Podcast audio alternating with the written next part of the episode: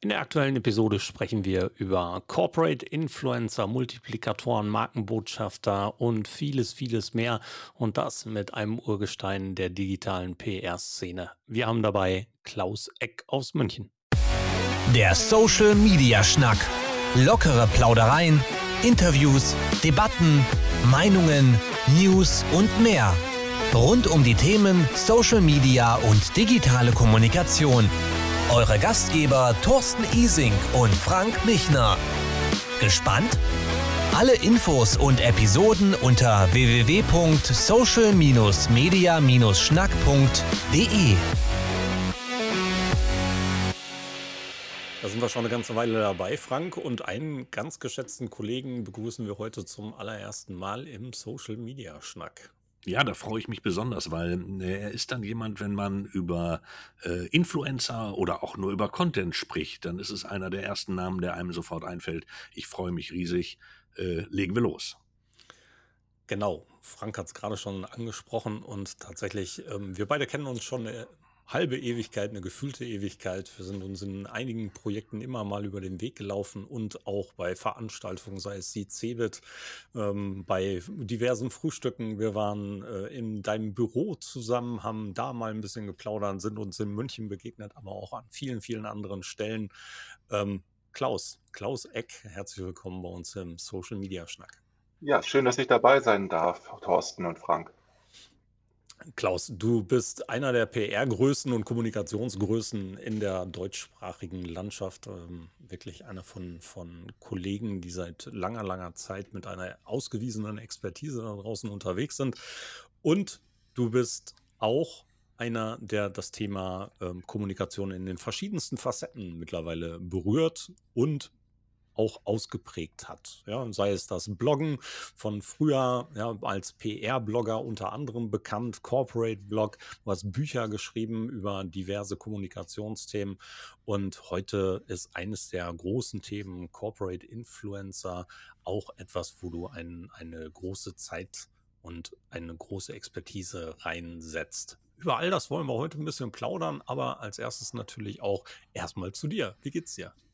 Mir geht's sehr gut. Also es war ein spannendes Jahr. Klar, Corona ist kein schönes Jahr, aber ich bin sehr zufrieden mit der Entwicklung. Ich bin ja wieder neu in meiner Selbstständigkeit angekommen als Kommunikationsberater und Contentstratege. Und seit dem 1.1.21 bin ich alleine wieder unterwegs. Vorher hatte ich ja eine Agentur, die ich äh, über 16 Jahre aufgebaut habe und dann verkauft habe. Und jetzt äh, bin ich halt wieder solo unterwegs und das macht sehr viel Spaß solo unterwegs und das bedeutet natürlich gleich auch von einem, von einer Last befreit oder ist das tatsächlich ähm, so eher Ups, ich bin jetzt wieder alleine unterwegs. Ich habe Angst. Also es hat ja, es hat ja Gründe gehabt, warum ich äh, in meiner ersten Selbstständigkeitsphase, das war von 2000 bis 2006, 2007 etwa, mich dazu entschieden habe, Menschen einzustellen als Mitarbeiter, Mitarbeiterinnen.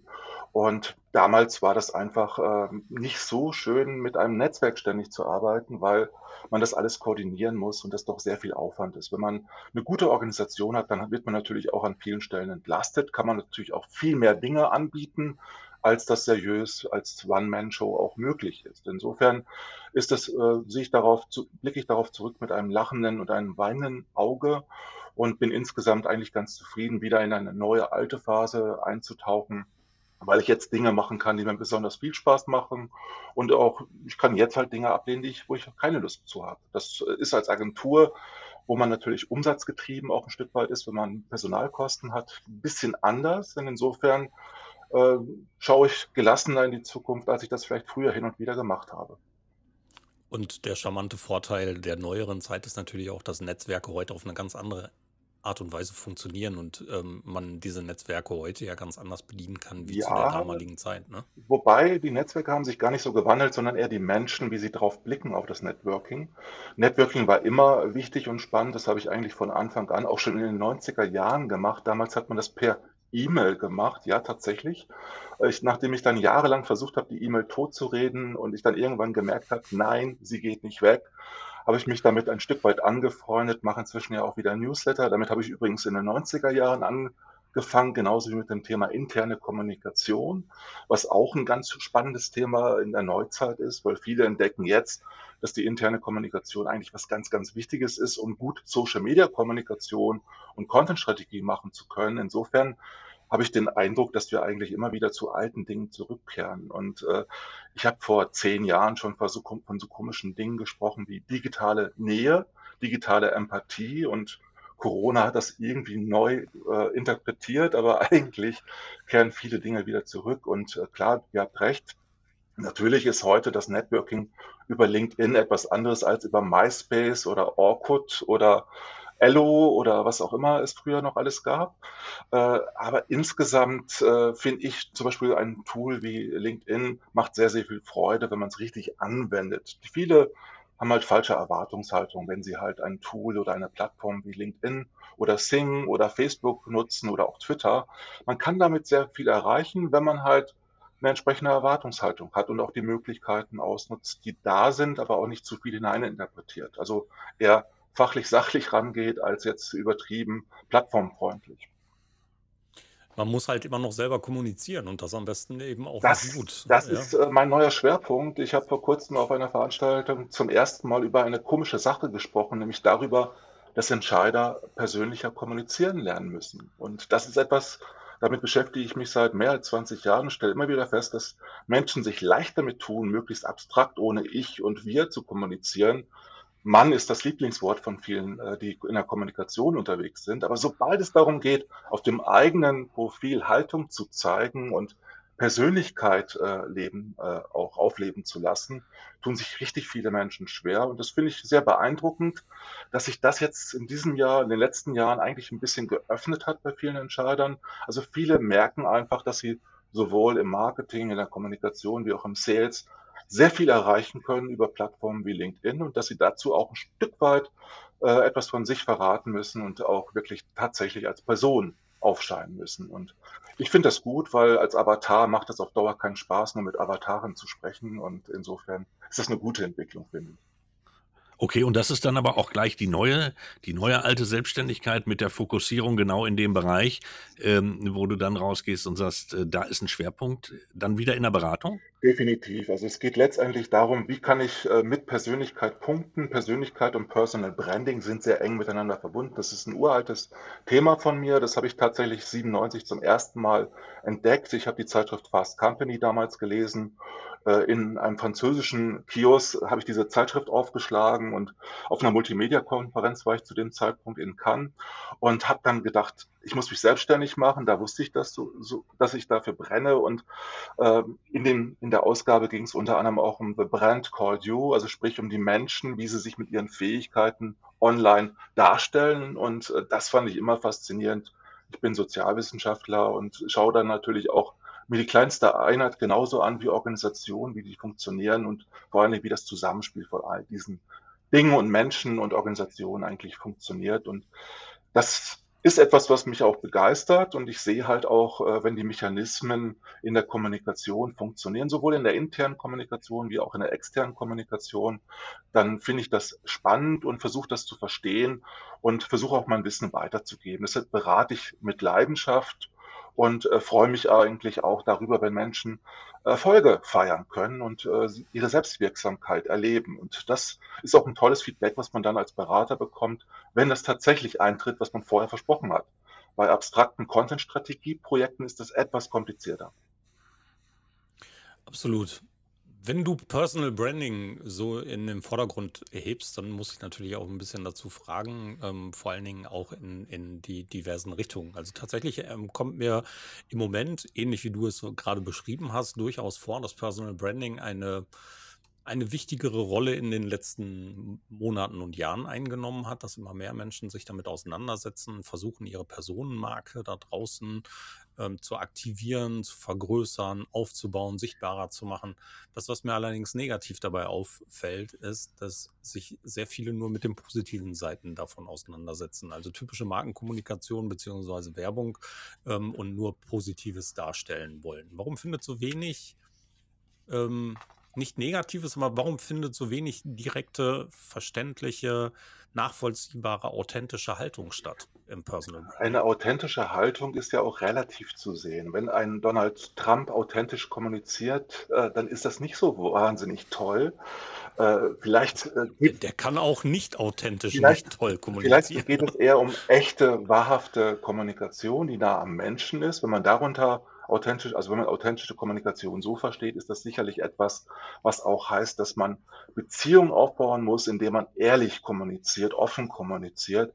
Und dann gehört natürlich auch dazu, dass man halt, äh, nicht nur die positiven, tollen Seiten seines Unternehmens, äh, vorstellt, sondern dass man auch eine gewisse Reflexionsebene mit hineinbringt. Aber damit tun sich sehr viele Menschen schwer, weil alle wollen doch möglichst perfekt, ohne Rechtschreibfehler, ohne Grammatikfehler aufscheinen und letztendlich halt mit jedem Beitrag viral glänzen.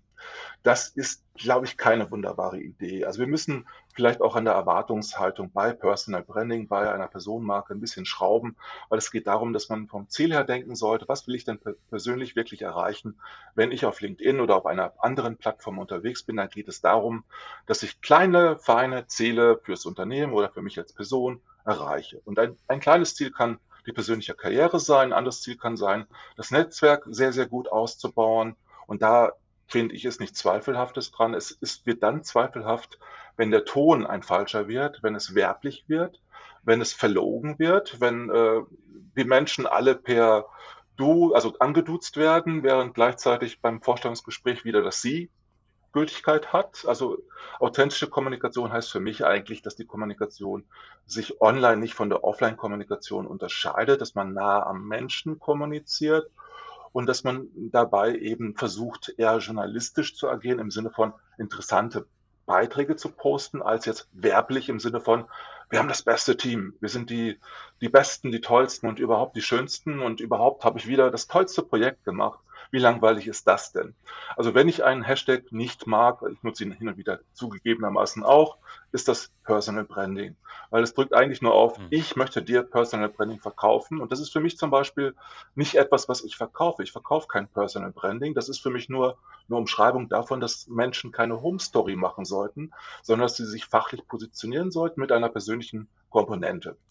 Und ähm, das heißt, man sollte halt von seiner Wirkung her denken und die Menschen da draußen auch ernst nehmen und denen auch Informationen mit einem gewissen Mehrwert bieten. Und das heißt eben nicht zu sagen, kauf mich.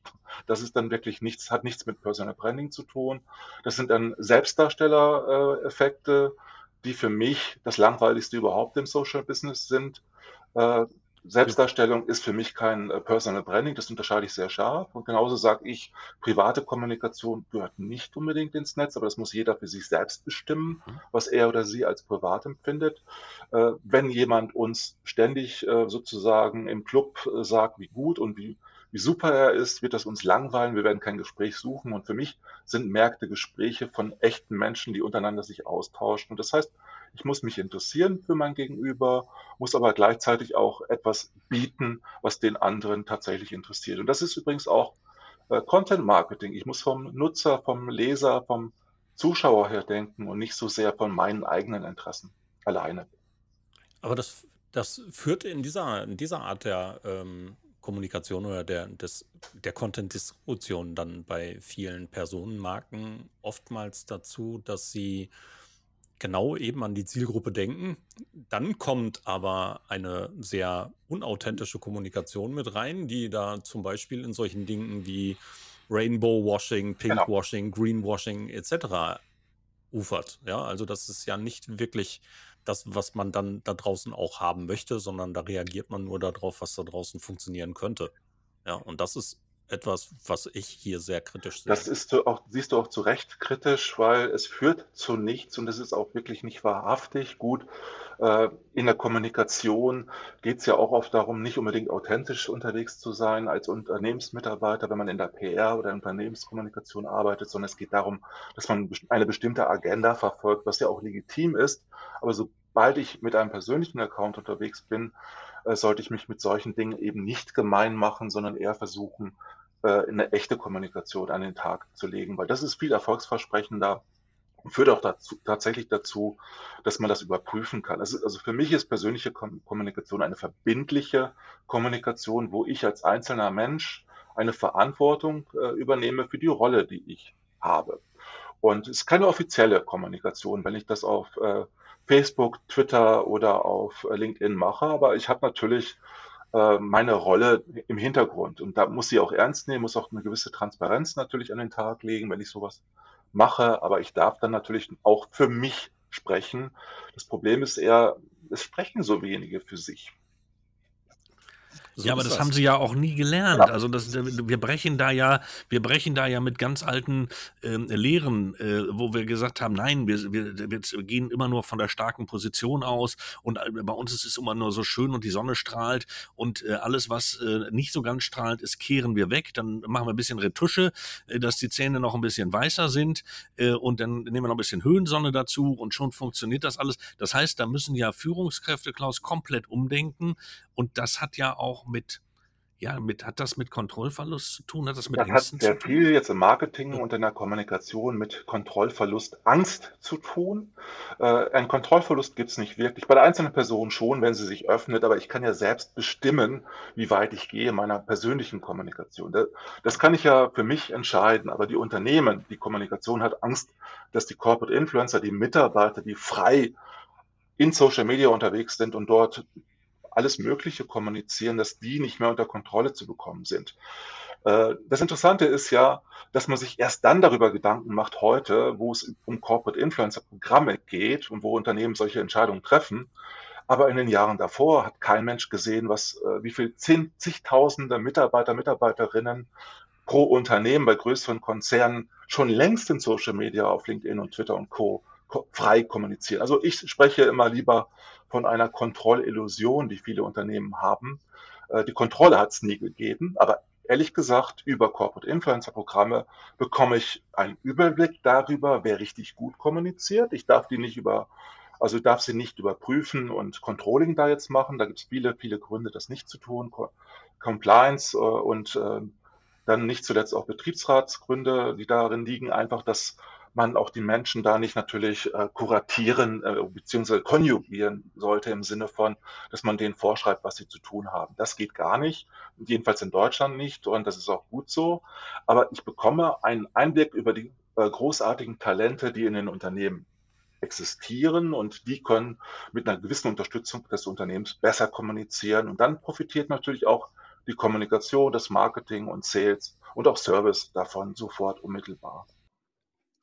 Aber, aber es kommt ja trotzdem unter Umständen zurück. Ja, also tatsächlich, wenn ein Mitarbeiter, eine Mitarbeiterin eines Unternehmens da draußen irgendetwas auch auf persönlicher Ebene heute nach draußen trägt, eigene Meinung, dann kann das unter Umständen ja auch wieder zurückkommen. Ja, ich erinnere mich vor ein paar Jahren, da habe ich noch für so eine Agentur gearbeitet. Ähm, da habe ich mich mal kritisch zu einem Wahlausgang geäußert.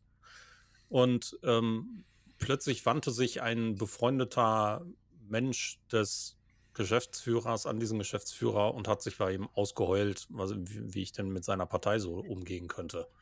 Ja, und forderte Konsequenzen. Also tatsächlich habe ich die Konsequenz gezogen. Ich habe den Vollhonk aus meiner Liste gestrichen ja, ähm, dass man sich über freie Meinungsäußerung so irgendwie echauffieren konnte und vor allen Dingen so grenzwertig übergriffig werden konnte. Konnte ich damals schon nicht verstehen, kann ich heute noch weniger verstehen. Aber heute ist es so, dass gerade im Corporate Influencing Bereich wir natürlich die Problematik auf der einen Seite haben und die Menschen sich de facto sofort anders verhalten, wenn sie in so einem Programm sind. Sie gehen dann nicht mehr so frei das mit kommt, ihrer eigenen das Meinung. Es kommt um. auf die Art und Weise, wie dieses Programm gelebt wird, wie die Unternehmenskultur beschaffen ist, an. Wenn ich eine gute Unternehmenskultur habe, die nicht toxisch, toxisch ist, äh, die nicht den Mitarbeitern vorschreibt, was sie zu tun und zu schreiben und zu publizieren haben, dann funktioniert das sehr, sehr gut. Also es ist eine Haltungsfrage. Ein Unternehmen muss eine bestimmte Haltung zu Fragen von wie Rassismus und ähnlichen Themen natürlich haben. Ja, Wenn ich diese Haltung, diese Vision nicht habe als Unternehmen, dann habe ich ein Problem, was nichts mit den Mitarbeitern denn zu tun hat, sondern eher mit dem Unternehmen und mit der Plattform selbst. Und insofern, wenn ich da eine sehr offene Haltung habe und auch divers aufgestellt bin als Unternehmen, also sprich, da auch entsprechende Mitarbeiter, Mitarbeiterinnen anlocken möchte und das auch lebe in der Unternehmenskultur, dann habe ich überhaupt kein Problem mit dieser Freiheit, der eigenen Mitarbeiter und Mitarbeiterinnen, weil verändern darf ich es aufgrund der Meinungsfreiheit ohnehin nicht. Die Frage ist, wen ich in so ein Programm aufnehme. Und ein Mitarbeiter, der in diesem Programm anfängt dabei zu sein, der sollte die Unterstützung des Unternehmens bekommen, um möglichst selbstwirksam zu sein. Und da sollte natürlich nicht die Zensur im Vordergrund stehen und äh, das Verlangen des Unternehmens, dass bestimmte Dinge nicht kommuniziert werden, sondern man sollte Klarheit von vornherein darin haben, dass es um Gemeinsamkeiten, um Ziele gibt, äh, geht, die man auch gemeinsam verfolgt. Vollkommen bei dir. Vollkommen bei dir. Ja, wenn ich aus der Unternehmenssicht denke. Wenn ich aber aus der Sicht der Corporate InfluencerInnen denke, ja, dann ist es ja so, dass wenn im Abstrakten können wir uns auf eine andere Situation vorstellen, wenn ich weiß, dass Überwachungskameras vorhanden sind, verhalte ich mich anders. Das ist ja ein normaler Prozess, in Studien tausendfach nachbewiesen. Und hier wäre es ja quasi dieselbe Situation. Wenn ich weiß, dass ich unter einer höheren Aufmerksamkeit sitze, werde ich mich auch anders ist, verhalten, was natürlich positiv ist. Also das ja. ist nach Das ist auf ja. der einen Seite positiv, auf der anderen Seite finde ich das nicht, nicht so positiv, weil die Menschen dann, wie kriegen wir sie aus dieser, dieser Situation heraus, dass sie trotzdem sich unbeobachtet äußern? Thorsten, das ist genau das Gegenteil von dem, was du denkst, äh, weil es geht genau andersrum, weil jetzt fühlt sich jeder überwacht in den Unternehmen und hat eine Schere im Kopf, das erlebe ich immer wieder. Und dadurch, dass wir neue Social Media Guidelines für Corporate Influencer aufsetzen, die darauf setzen, denen zu sagen, ihr dürft, ihr könnt, ihr bekommt, wir wollen euer Potenzial nutzen. Und äh, da kommt ganz im Gegenteil, die Leute wundern sich, was sie alles dürfen. Das ist die Reaktion von Tausenden von Corporate Influencern, mit denen ich jetzt in den letzten Super. Jahren zu tun hatte. Also das ist fantastisch, was, was die Leute an, an Selbstwirksamkeit und Resonanz erfahren und was das kulturell auch bedeutet, weil das ist letztendlich ein Change-Projekt, was da losgeht Deshalb macht es mir auch so viel Spaß, an solchen Projekten mitzuarbeiten, weil ich einfach von den Mitarbeitenden Reaktionen bekomme, wie ich habe da ein ganz persönliches Posting geschrieben, ich habe 50 Kontakte auf LinkedIn und ich habe 2000 Views gehabt. Und da waren ganz viele Kollegen, Wie kriegen da waren ganz viele Kollegen, ganz viele Geschäftsführer des Unternehmens dabei. Äh, das war eine Freude, die ich da verspüre von den Leuten, äh, die mir zeigen, dass das, äh, also dass diese Schere im Kopf das größere Problem ist und nicht die, die Angst vor der Kontrolle, weil Kontrolle, das steht auch drin, wir kontrollieren euch nicht, euch gehören die Accounts. Das wird alles geregelt. Das ist das Erste, was ich mache in solchen Programmen, wenn, weil das gab es vorher nicht. Vorher wusste keiner so genau, was er darf und was er nicht darf.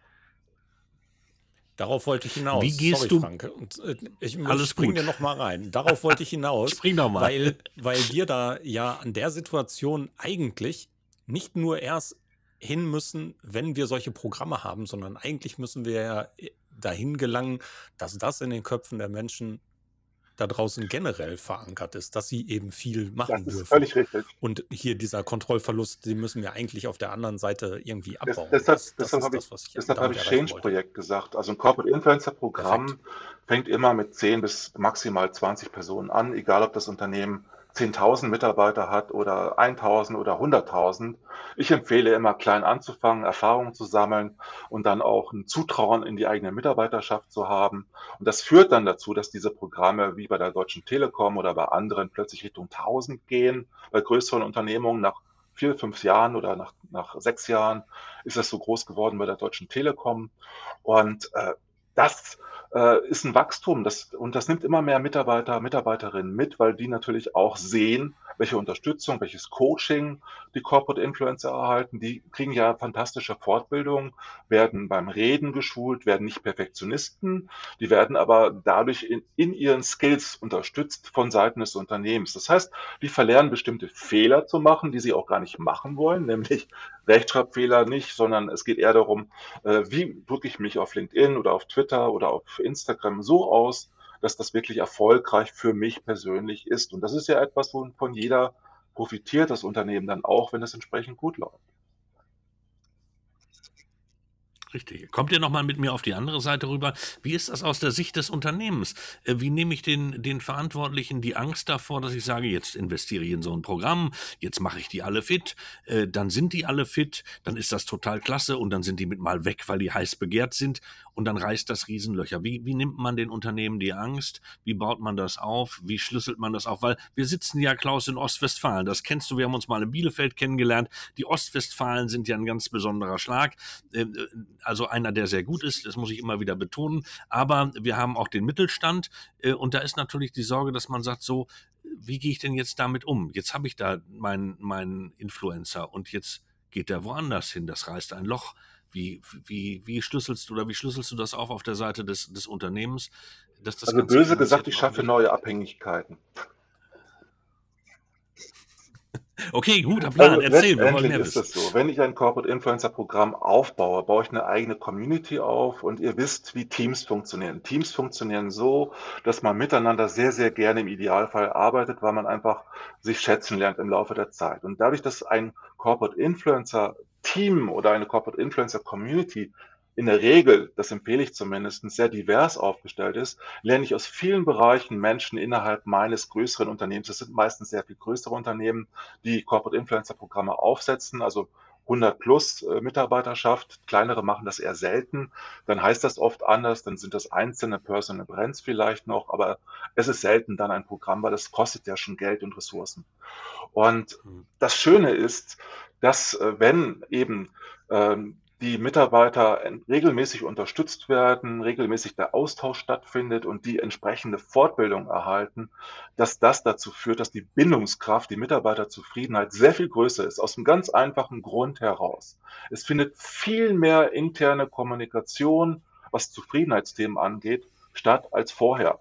Und das führt dazu, das gibt es auch ein Beispiel äh, von der DATEV. Die DATEV hat ein Messbar Messkriterium angelegt, nämlich die Mitarbeiterzufriedenheit sowohl bei den Corporate Influencern wie bei allen Mitarbeitern innerhalb äh, der DATEV und hat festgestellt, dass die Zufriedenheit einfach wächst, weil der Austausch intern besser wird. Und das, ich habe ja auch gesagt, es ist ein Change-Projekt. Das heißt, 10 oder 20 sind im Corporate Influencer Projekt drin, aber die anderen, auf die anderen strahlt es aus, weil die anderen bekommen auch, sehen auch, da passiert was, ich will auch sowas haben, möchte auch Unterstützung. Und natürlich werden im Laufe der Zeit immer mehr Menschen, die es wollen, auch die Möglichkeit erhalten, eben in Digitalien anzukommen, die entsprechenden Schulungen zu erhalten, auch die rechtliche Absicherung, das sind immer so Schulungen von äh, Juristen, die ja offen sind für alle, die Interesse haben. Genauso, wenn da Interesse daran besteht, besser auf LinkedIn oder auf anderen Plattformen zu werden, dann darf man das ja in solchen Programmen anmelden, darf auch seine Begehrlichkeit zeigen. Und ich empfehle auch immer, dass man dann, wenn da Leute da mitmachen wollen, dass man da einfach auch versucht, Zugänge zu schaffen, damit das möglich ist. Und wenn das passiert, dann ist die Bindungskraft von solchen Programmen enorm. Wenn aber dieses Programm nicht existiert, dann sind die Leute, die richtig gut auf Social Media unterwegs sind, morgen sofort weg. Warum sollte ich so ein Programm dann überhaupt starten? Ich meine, da zaudern ja manche Unternehmen ebenfalls. Also wenn ich die sagen, die sagen hier nur mehr Reichweite und nur damit meine Mitarbeiter ein bisschen prominenter ins gesetzt werden, machen wir das ja nicht. Also mehr Reichweite gibt es nicht so schnell. Das dauert immer, bis diese Reichweiten aufgebaut werden. Die entstehen tatsächlich, aber das Engagement, das schn wächst schneller, äh, weil auf Menschen mögen Menschen und reagieren einfach in Social Media eher auf menschliche Ausdrücke als jetzt auf ähm, mechanischen Content, der von Unternehmen glatt gebügelt worden ist und veröffentlicht worden ist.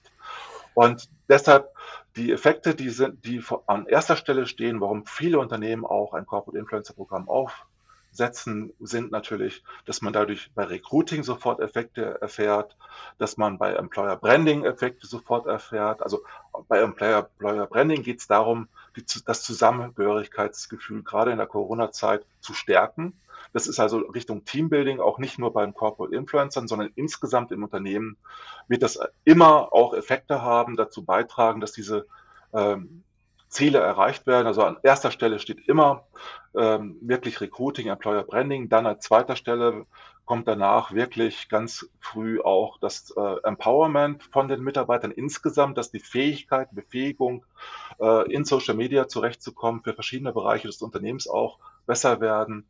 Also es, Sales kommt irgendwann auch dazu und Service, das kommt auch an, in welchen Bereichen die Unternehmen unterwegs sind.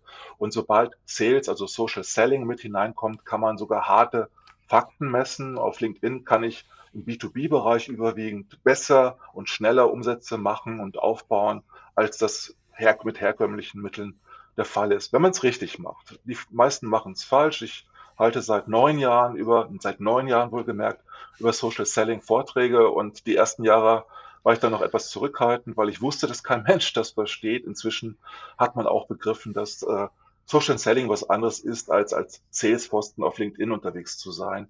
Es geht wirklich darum, äh, harte Ziele zu erreichen. Und was ich jetzt nicht so stark in den Vordergrund gestellt habe, ist eben reines Content Marketing, Content Distribution, die erfolgt, aber da wird oft der Fehler begangen, dass man von den Mitarbeitenden erwartet, dass die einfach Content distribuieren, einfach die Unternehmensinhalte sharen auf LinkedIn oder auf anderen Kanälen. Das funktioniert überhaupt nicht. Da rate ich, das rede ich denn als erstes aus und das funktioniert immer fantastisch, weil äh, das ist Geldverschwendung, wenn man das macht. Genauso ist es selbstverständlich äh, Geldverschwendung, den Sales Navigator für LinkedIn zu kaufen und das den Sales-Leuten zu geben und zu erwarten, das klappt dann schon. Also das ja, ja. ist zu einfach das gedacht. Also die Ziele äh, sind eigentlich, ich will bessere Kommunikation, besseres Marketing, äh, besseres Sales und besseres Service, besseren Service erreichen. Und das kann ich erreichen, begleitend erreichen über Corporate Influencer. Das ist ja nur eine Maßnahme von vielen. Äh, und das spart Geld beim Advertising ein. Also ich brauche weniger Budget, zum Beispiel bei LinkedIn, wenn ich das gut mache. Das, was wir in allererster Linie dafür mhm. erreichen müssen, ist äh, tatsächlich ein Umdenken im Kopf. Ja? Also tatsächlich hier ähm, zu erreichen, dass Menschen, Unternehmen die Entscheider in den Unternehmen, die solche Programme unter Umständen initiieren, verstehen lernen, sensibler darauf reagieren, wie das Ganze funktioniert. Und das ist eben das, was du gerade eben gesagt hast, äh, nicht durch ein Tool zu lösen ist. Ja, a fool with a tool is still a fool. Den Satz kennen wir seit Ewigkeiten. Ja, nur ein Tool löst das Ganze nicht ab. Das kennen wir aus vielen, vielen Gelegenheiten. Nur weil wir Microsoft Teams verwenden, heißt das noch lange nicht, dass die Menschen das benutzen. Wir müssen den Menschen zeigen, wie es funktioniert und wo die Vorteile dabei liegen ob es jetzt Teams ist oder ein anderes Ding, ist eigentlich total egal. Ja, es muss darauf trainiert werden, dass die Menschen es verstehen. Das, das und so ja. geht es beim Social Selling und Co. ja genau dasselbe. Sie müssen verstehen, welche Dinge funktionieren können und wie sie funktionieren und sie müssen es lernen und verinnerlichen. Sie müssen es vernünftig, strukturell, strategisch angehen und müssen bestimmte Punkte im Kopf behalten und das Tool an sich ist egal. Definitiv. Das Interessante ist ja, dass die interne Mhm. Kommunikation, äh, da setzen unheimlich viele Unternehmen auf Plattformen und die Erfahrung ist immer, es wird nicht eingeführt vernünftig, es wird nicht begleitet, es gibt kaum Verantwortlichkeiten, äh, oder es wird nur zentralisiert genutzt, indem halt die Kommunikation das bespielt und keine Kommunikation zugelassen wird. Äh, diese Zeiten gehen langsam zu Ende und auch über äh, Ostwestfalen hinaus wird das immer üblicher werden, äh, solche Tools äh, beziehungsweise solche Plattformen in einer vernünftigen Weise zu nutzen, indem man halt den Menschen vertrauen muss. Und das ist das Neue, was wir lernen müssen in 2022, 2023, 2024 und so weiter, den Menschen zu vertrauen und menschliche Kommunikation auch im Business zuzulassen. Wenn man sich Vertriebler anschaut, die besten Vertriebler sind doch diejenigen, die gewisse Zuwendung zu anderen Menschen hinbekommen, die Empathie haben. Und diese Art von Befähigung, die sie ja haben, die muss man einfach nur transferieren auf diese neue Welt, auf Plattformen wie LinkedIn. Also man muss die guten Talente machen lassen und denen vertrauen und denen die Skills an die Hand geben, damit sie das einfach begreifen, dass sie eigentlich das, was sie vorher gelernt haben, nur in einer anderen Form auch umsetzen können auf diesen neuen Plattformen. Dann ist das Ganze ein kontinuierlicher Prozess. Wie ist die, wie sieht das aus? Greifst du das irgendwie in, in, in Monaten, dass du sagst, wenn man, so, wenn man sowas beginnt, bis man auf dem Weg ist, hat man x Monate, aber kann, eigentlich ist es ja ein äh, kontinuierlich äh, fortsetzender Prozess. Skizzieren. Also ich fange, wir fangen immer an bei den Projekten damit, dass wir erst einmal natürlich eine Strategie entwickeln, die Ziele, Ziele klar äh, definieren, dann die Stakeholder, internen Stakeholder abholen, die Geschäftsführung abholen. Das ist immer der erste Schritt, die Erwartungshaltung so zu managen, dass sie realistisch ist und nicht, nur, nicht zu viel erwartet wird. Dann im nächsten Schritt geht es darum, äh, die Corporate Influencer auszuwählen oder den Prozess zu definieren, wie die Corporate Influencer ins Programm kommen. In manchen Unternehmen ist es ja so, dass jeder Corporate Influencer werden kann. In anderen Unternehmen ist es so, dass sie gezielt ausgewählt werden. Ich bin eher ein Freund davon, das gezielt auszuwählen, einfach deshalb, weil man dann auch die Zeit definieren kann, die Ressource, die jemand bekommt, also die Unterstützung, die jemand bekommt, die ist dann in Zeit bei mir ausgedrückt bei den meisten Projekten. Das Mhm. ist in der Regel zwei bis drei Stunden die Woche, die Mitarbeiter freigestellt werden für Social Media, äh, für die Plattformen, für die sie sich entscheiden. Meistens ist das LinkedIn, manchmal auch andere Plattformen. Und dann bekommen die halt Schulungen, um diese Plattform richtig gut nutzen zu können, nicht nur auf LinkedIn bezogen, aber oft eben mit dem Fokus. Und da fängt man ganz simpel an damit, dass man erstmal einen Mhm. Kick-off macht mit den Corporate Influencern, die dann ausgewählt worden sind. In der Regel sind das vielleicht 30 äh, bei so einem Projekt oder man macht einen Kick-off, bevor die ausgewählt worden sind, um denen vorzustellen, was es überhaupt ist. Und dann entscheiden sich vielleicht zehn davon, das zu machen. Diese Mhm. zehn äh, kommen bei mir dann meistens in einen Workshop, wo sie am Anfang äh, eine Positionierung mit mir zusammen erarbeiten. Also sie bekommen halt Hinweise, mit drei Hashtags sich zu definieren, wie man das von Barcamps her kennt.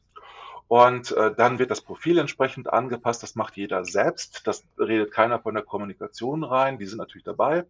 Aber das macht jeder selbst für sich. Und ich helfe denen dann dabei, den Weg zu finden, wo jeder darüber überrascht ist, wenn ich frage, was ist deine Leidenschaft? Was, wofür brennst du? Und ich, ich beharre darauf, dass zumindest einer von den drei Hashtags was sehr Persönliches ist, weil die Leute dann motiviert sind, da auch entsprechend zu agieren. Mhm. Der zweite Punkt ist dann immer Content Creation zu üben, zu definieren, was ist ein erfolgreiches, erfolgreicher Beitrag, wie mache ich das, wie sind die Mechanismen. Ähm, Das lernen die Leute langsam, aber erstmal kriegen sie die Theorie mit. Man, wir machen das dann auch zusammen, sodass jeder zumindest einen kurzen Beitrag schreibt. Ich lasse die dann innerhalb eines Workshops, der zwei Stunden auch in der Regel nur dauert, äh, fünf, äh, fünf Minuten lasse ich denen Zeit, um einen Beitrag zu schreiben. Und ich habe das noch nie erlebt, sowohl beim Maschinenbauer nicht, wie bei Vertrieblern, die vorher nicht viel sch- geschrieben haben. Die haben alle einen super Text hinbekommen in fünf Minuten. Der Zeitdruck ist dann ein ganz tolles Mittel, um den Leuten beizubringen, zu, äh, deutlich zu machen, hey, ihr könnt schreiben. Weil viele glauben, dass sie nicht schreiben können. Und das ist auch eine Schere im Kopf, die Blödsinn ist. Und die dritte Komponente, das ist auch die letzte bei so einer Workshop-Reihe oder vorletzte, ist halt, dass sie dann halt auch noch äh, kommentieren und Engagement lernen. Weil kommentieren und liken ist gar nicht so einfach, wie viele Menschen es denken. Die Deutschen tun sich besonders schwer damit, andere zu liken und zu loben. Und das merke ich immer wieder, nicht nur in eurer Region. Das ist überall so in Deutschland. Ich komme aus Niedersachsen nicht weit, luftlinienmäßig von euch entfernt. Insofern kenne ich das ja alles sehr, sehr gut vom Menschenschlag her. Und äh, wenn das alles durch ist, dann die werden wir schon im laufenden Prozess das dann auch ausprobieren, kriegen Feedback und dann macht man das so, dass sie natürlich auch weiter begleitet werden, entweder intern nur, ohne externe oder mit Ergänzungen, so dass man halt wirklich ein internes Netzwerk hat, wo regelmäßig auch wieder Veranstaltungen stattfinden, finden, Gäste eingeladen werden und eine Rechtsschulung gehört da auch dazu. Und das sind eigentlich die Komponenten, die da ganz wichtig und auch erfolgreich meistens sind, weil das die Menschen äh, befähigt, die, die Dinge richtig zu machen, auf, auf, der richtigen, auf die richtige Art und Weise zu sehen und gleichzeitig die auch in die Verantwortung entlässt, es selbstständig zu tun. Und außerdem wissen Sie dann auch immer, es gibt zwei Ansprechpartner in den meisten Unternehmen. Ich spreche vom Corporate Influencer Kernteam und das begleitet dann die Mitarbeiter, Mitarbeiterinnen immer auch sehr gut. Da reden wir ja im Grunde nicht mehr, also ich trage das schon seit Ewigkeiten immer mit mir rum. Ich rede nicht mehr von B2C und B2B, sondern ich rede von H2H, Human to Human. Und das ist ja genau das, was wir, was wir da draußen auch genau an dieser Stelle in die Köpfe pflanzen müssen. Ja, also du bist der Mensch und du musst einen Menschen erreichen. Darum geht's ja. ja. Und ob das im Business-Kontext oder im Privatkontext passiert, viele Mechanismen davon sind ja gleich. Nur, ja? Wir nur dann, uns auf diejenigen nur einstellen. dann kommen natürlich Salespeople und sagen mir, ja, ich möchte Klar. jetzt gerade wieder meine Massenmail verschicken, um möglichst schnell äh, Vertriebserfolge Ja. zu haben. Äh, ich habe es aber auch anders erlebt. Ich habe es erlebt, äh, dass jemand mir sagt, gesagt hat, also auch jemand, der Sales macht, dass er im Jahr normalerweise vor Corona 700 Kundenbesuche gemacht hat bei KMUs. Mhm. Und das ist eine Menge Holz. Und dann habe ich gesagt, wunderbar, dann sparst du jetzt richtig viel Zeit, weil wir helfen dir mit LinkedIn äh, davon 400 Besuche auf 400 Besuche zu verzichten und du gehst nur drei, zu 300 Personen hin, wo du dann wahrscheinlich bei, bei sehr viel mehr Menschen etwas tatsächlich verkaufst.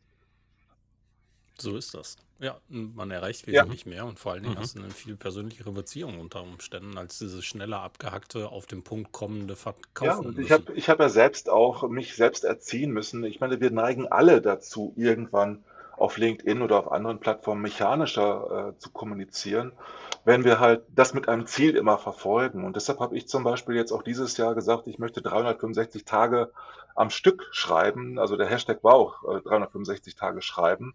Das habe ich dann jetzt auch. Hast du nicht ganz doch, geschafft, doch. ehrlicherweise. ja, ja, also liegst knapp drunter unter den 365 auf LinkedIn. Ich habe äh, Urlaub mir genommen von den 365 Tagen. Dafür habe ich aber die Wochenende durchgehalten und ich werde auch am 21. das offiziell beenden. Und natürlich darfst du, Thorsten, dann sagen, Klaus Eck ist gescheitert, aber auf diesem Niveau scheitere ich Nein, bin, absolut nicht. Nein, also mit, mit tiefer Bewunderung tatsächlich dafür, 365 Tage ähm, die Challenge überhaupt zu initiieren und durchzuhalten, meinen großen Respekt dafür. Vor allen Dingen hast du ja ganz wenige Beiträge gehabt, die ähm, nicht nicht wirklich fokussiert eine gewisse Länge hatten. Das kommt ja noch dazu. Ne? Also nicht nur, dass sie gute Beiträge waren, dass sie eine gewisse Mehrwertigkeit hatten, dass sie eine gewisse Länge hatten, dass sie ähm, da drin ähm, sogar auch eben plattformbedingt die Funktionalitäten mit ausgereizt haben und sowas. Das hat ja mehrere Komponenten. Also ich habe also ich habe irgendwann keine Lust mehr gehabt, nur auf 280 Zeichen äh, ständig unterwegs zu sein. Das mache ich seit 14 Jahren. Vorher ja 140 Zeichen. Aber äh, irgendwann habe ich mir gesagt, äh, zum Anfang des Jahres, ich habe gemerkt, dass meine Beiträge aus meiner Perspektive her langweiliger geworden sind 2020. Und ich habe gleichzeitig die ganzen Events vermisst, auf denen wir uns ja sonst immer getroffen haben. Und habe dann gesagt, ich muss anders kommunizieren lernen und ich muss selbst persönlicher kommunizieren. Äh, ich bin ja trotzdem nicht privat geworden in der Art der Kommunikation und habe dann deshalb angefangen, äh, am 01.01.2020 21 täglich mir diese Challenge aufzuerlegen, um auszuprobieren, ob das für mich funktioniert. Habe festgestellt, es ist Arbeit, es ist anstrengend, es kostet viel Zeit. Ich, also ich sitze da jeden Tag zwischen einer halben Stunde und Stunde dran, wenn ich das mache. Deshalb werden die Beiträge auch länger. Liegt nicht daran, dass ich mich nicht kurz fassen kann. Das habe ich, glaube ich, auf Twitter auch schon gezeigt, dass das funktioniert. Aber ich äh, habe halt auch einen gewissen Anspruch, bestimmte Themen auch dann entsprechend zu erfassen und hatte gleichzeitig den Hintergrund, dass ich ein Buchprojekt in der Pipeline hatte, was ich halt auch schon wusste, dass ich das machen werde.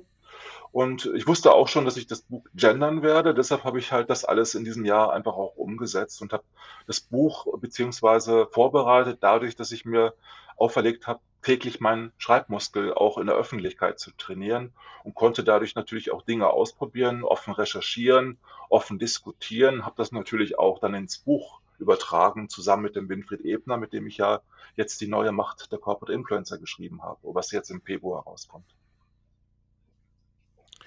Ja, perfekt. Lass uns kurz über das Buch reden. Also du hast ähm, hervorragend hingeleitet, das Buch erscheint im Februar. Das ist da, ja, es ist fertig, ist wahrscheinlich abgegeben im Lektorat und vielleicht hast du noch eine Korrekturschleife Das ist nächste? Woche fertig, sprich äh, vor Weihnachten ist es komplett. Ja, guck, super. Ähm, zu diesem Zeitpunkt, wenn wir das Ganze veröffentlichen, ähm, ist es wahrscheinlich nach Weihnachten. Das heißt, die Leute können sich nicht mehr dein Buch unter den Weihnachtsbaum legen, aber es ist natürlich eine gute Möglichkeit, in das neue Jahr zu starten. Ähm, darfst du im Verlag schon sagen? Das äh, ist schon alles offen. Bei Redline kann man das finden. Und einfach super. die neue Macht der Corporate Influencer oder Hashtag Corporate Influencer Buch, darüber findet man das. Auf LinkedIn, auf Twitter. Ist ja, man könnte, man könnte auch Klaus Eck googeln und es kommt dann doch schon relativ das zügig zum äh, Vorschein, was ja gut ist. Und wir haben halt äh, zu zweit das Buch geschrieben und wir haben wirklich auch Wert darauf gelegt, drei Komponenten äh, stärker uns anzuschauen. Die erste Komponente ist die einzelne Person, die zweite das Team und die dritte die Organisation. Und alle funktionieren unterschiedlich, aber im Zusammenspiel richtig gut.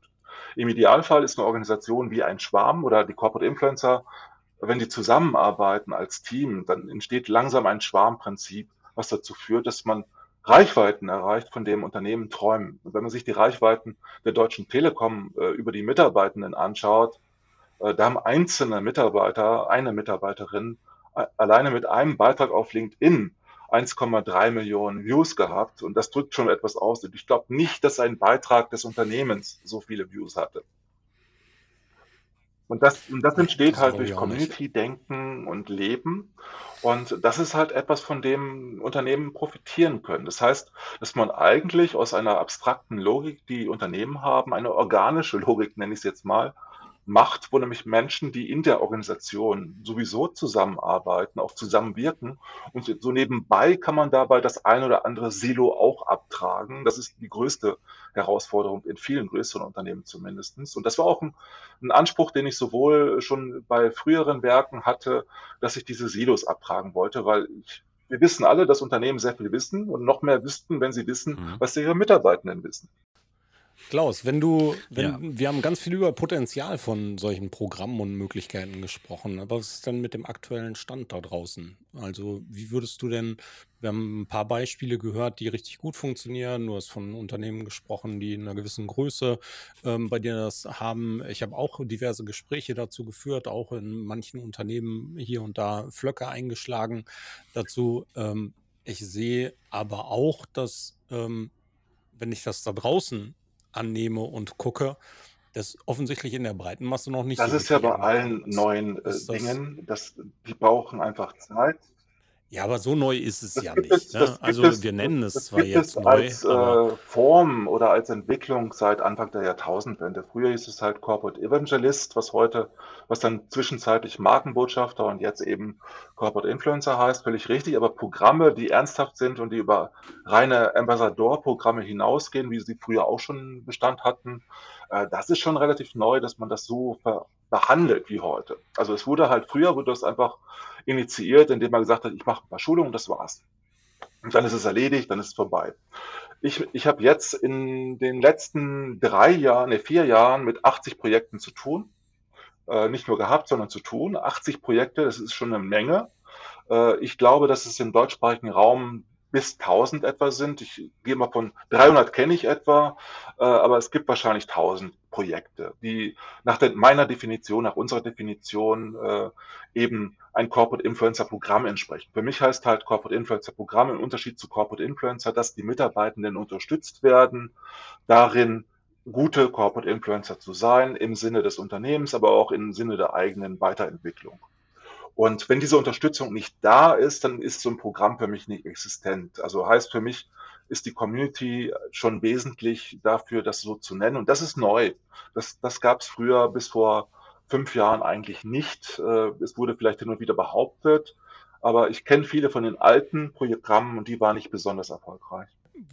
da müssen wir auch über den Ausblick reden. Ja? Also siehst du für die nächsten Jahre, ähm, dann reden wir ja nicht über Kurzfristigkeit, die nächsten Monate oder das nächste Quartal, sondern für die nächsten Jahre ähm, einen, einen nicht nur für uns erhöhten Schulungsbereich, nicht nur einen Sensibilitätsbereich, sondern nehmen vielleicht auch auf vielen anderen Basen diese, diese Programme ganz anders Wind und Fahrt auf. Ähm, wird das was ist mit speziellen das, Events und sowas, ne? Wir kennen das aus verschiedenen Situationen. Du hast ähm, das Corporate Influencer Breakfast damals initiiert. Kerstin hat ein tolles Programm dazu mit, mit Newsletter und Begleitung und Coaching und so.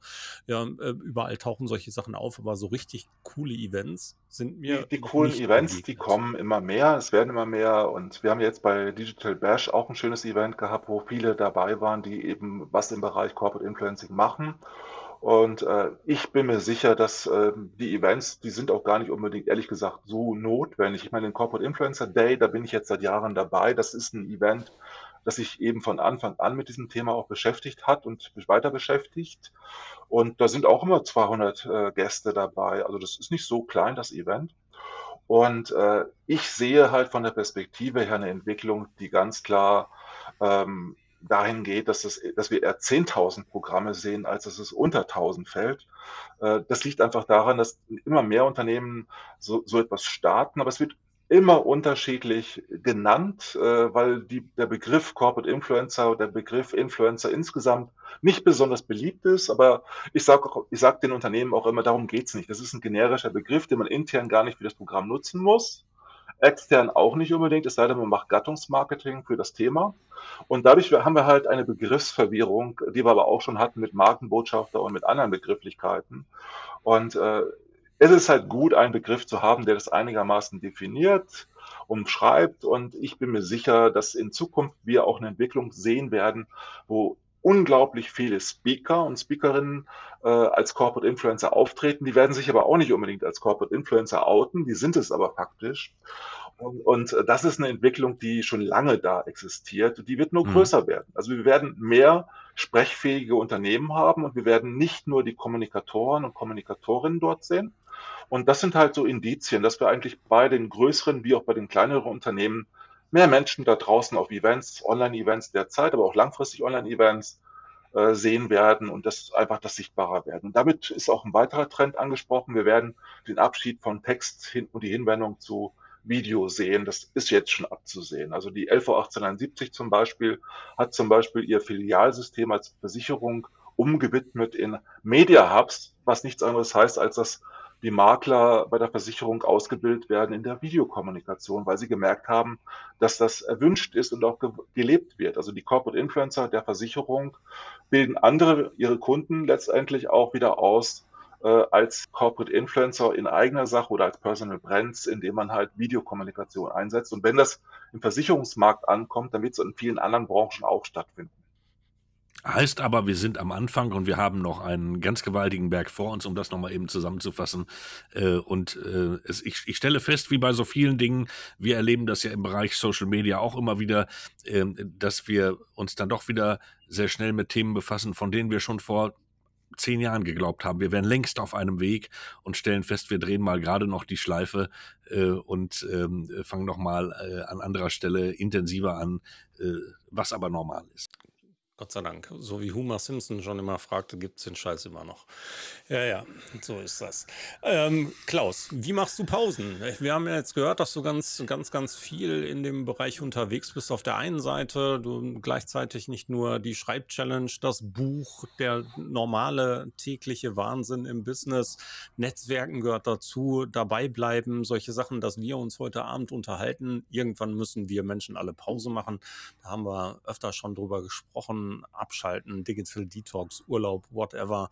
Was steht bei dir auf dem Programm? Hast du einen getakteten Tag? Legst du abends mal das Handy in den Flur oder? Also ich brauche abends kein Handy. Ich habe noch Bücher, die ich lesen will. Ich lese jedes Jahr auch 50 Bücher etwa im Schnitt. Äh, kaum Fachbücher, meistens Belletristik, Romane, viel Science Fiction. Ich mag Perspektivwechsel. Ich mag äh, Literatur, die eben mir auch Menschen nahe bringt. Äh, also ich mag halt psychologische Romane auch sehr, sehr gerne und dadurch schaffe ich es halt auch rauszukommen. Also letztendlich äh, tagsüber habe ich einen eng getakteten Tag, aber wir haben alle in den letzten Jahren gelernt, auch Pausen zu machen. Das mache ich natürlich genauso. Äh, ich gehe viel mhm. spazieren, also auch gerne ins Büro wieder. Gut, ich war jetzt auch viel zu viel im Homeoffice. Dadurch, dass ich jetzt auch demnächst ein neues Büro beziehen werde, im, äh, wenn der Podcast ausgestrahlt bin, ist, dann bin ich im neuen Büro. Insofern äh, werde ich dann auch wieder zu Fuß viel unterwegs sein und das ist auch eine Möglichkeit, ein Stück weit abzuschalten. Und ich muss auch nicht immer was auf die Ohren kriegen oder äh, mir anschauen. Ich kann auch mal Dinge nicht machen. Da gleichen wir uns, da gleichen wir uns in vielerlei Sehr Hinsicht. Gut. Also tatsächlich lese ich auch wirklich viel, auch wenn es viele Fachbücher sind. Ähm, ich werde auch so locker an die 50 bis 60 Bücher kommen im Jahr. Ich habe mir jetzt eine neue Sache gemacht. Seit fast 30 Jahren das erste Mal, dass ich mir ein Regelwerk eines Pen-and-Paper-Rollenspiels neu bestellt habe. Ich habe damals mit wirklicher Hingabe Dungeons and Dragons gespielt und habe dieses Mal geguckt, und meine Tochter feiert es jetzt schon, dass ich das Regelwerk habe. Ähm, ich werde also demnächst hoffentlich wieder Pen and Paper Rollenspiel machen, um ein bisschen zur Ruhe zu kommen. Ähm, auch wenn ich wahrscheinlich der kreative Ja, und ich, ich gebe zu, dass ich auch, auch noch ein Serien-Junkie bin. Insofern habe ich genügend Möglichkeiten abzuschalten. Und dann gibt es ja auch noch meine Familie. Ja. ja Die Reihenfolge umgekehrt. Das wollte ich, wollte ich gerade fragen. gerade noch gerettet hier. Also, gerade ja, noch rausgekommen weißt du schon, dürf, Dürfen wir schon sagen, wohin es dich bürotechnisch verschlagen wird? Denn das ist auch ein Kollege aus der Branche. Das Oder ist, halten ist, wir da noch den würde ich erst nochmal flach halten, aber ich würde sagen, dass ich bleibe in Neuhausen, innerhalb Münchens. Ah, ja, ich weiß es schon, ich freue mich sehr darüber. Mhm. Also ähm, auch dafür das Allerbeste. Ja, dann Klaus, ich sage schon mal Danke, bevor ihr beide gleich noch zu Wort kommt ähm, und das letzte Wort dann natürlich habt. Ich eigentlich das letzte Wort wahrscheinlich auch nochmal übernehme, aber ihr dürft auch nochmal ran. Ganz, ganz herzlichen Dank, Klaus, für deine Zeit, für wirklich ein cooles Gespräch über ganz viele unterschiedliche Facetten. Es macht wahnsinnig viel Spaß, mit dir zu plaudern.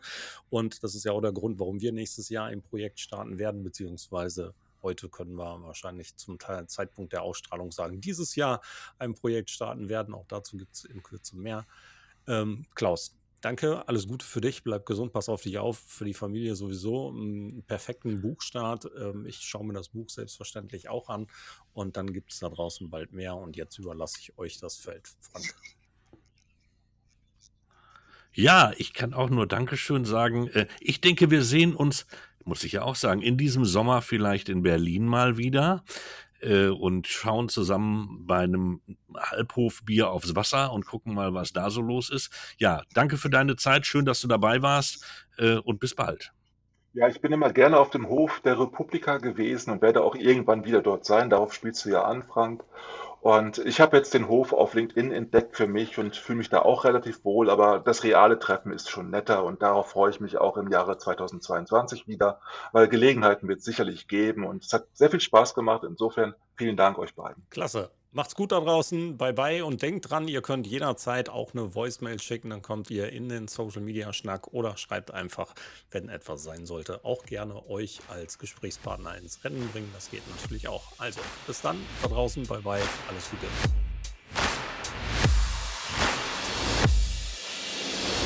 Schluss für heute beim Social Media Schnack. Alle Infos, Episoden und Mitmachende findet ihr unter www.social-media-schnack.de. Ihr habt Vorschläge, Themen, Anregungen? Meldet euch, schreibt, ruft an. Wir freuen uns.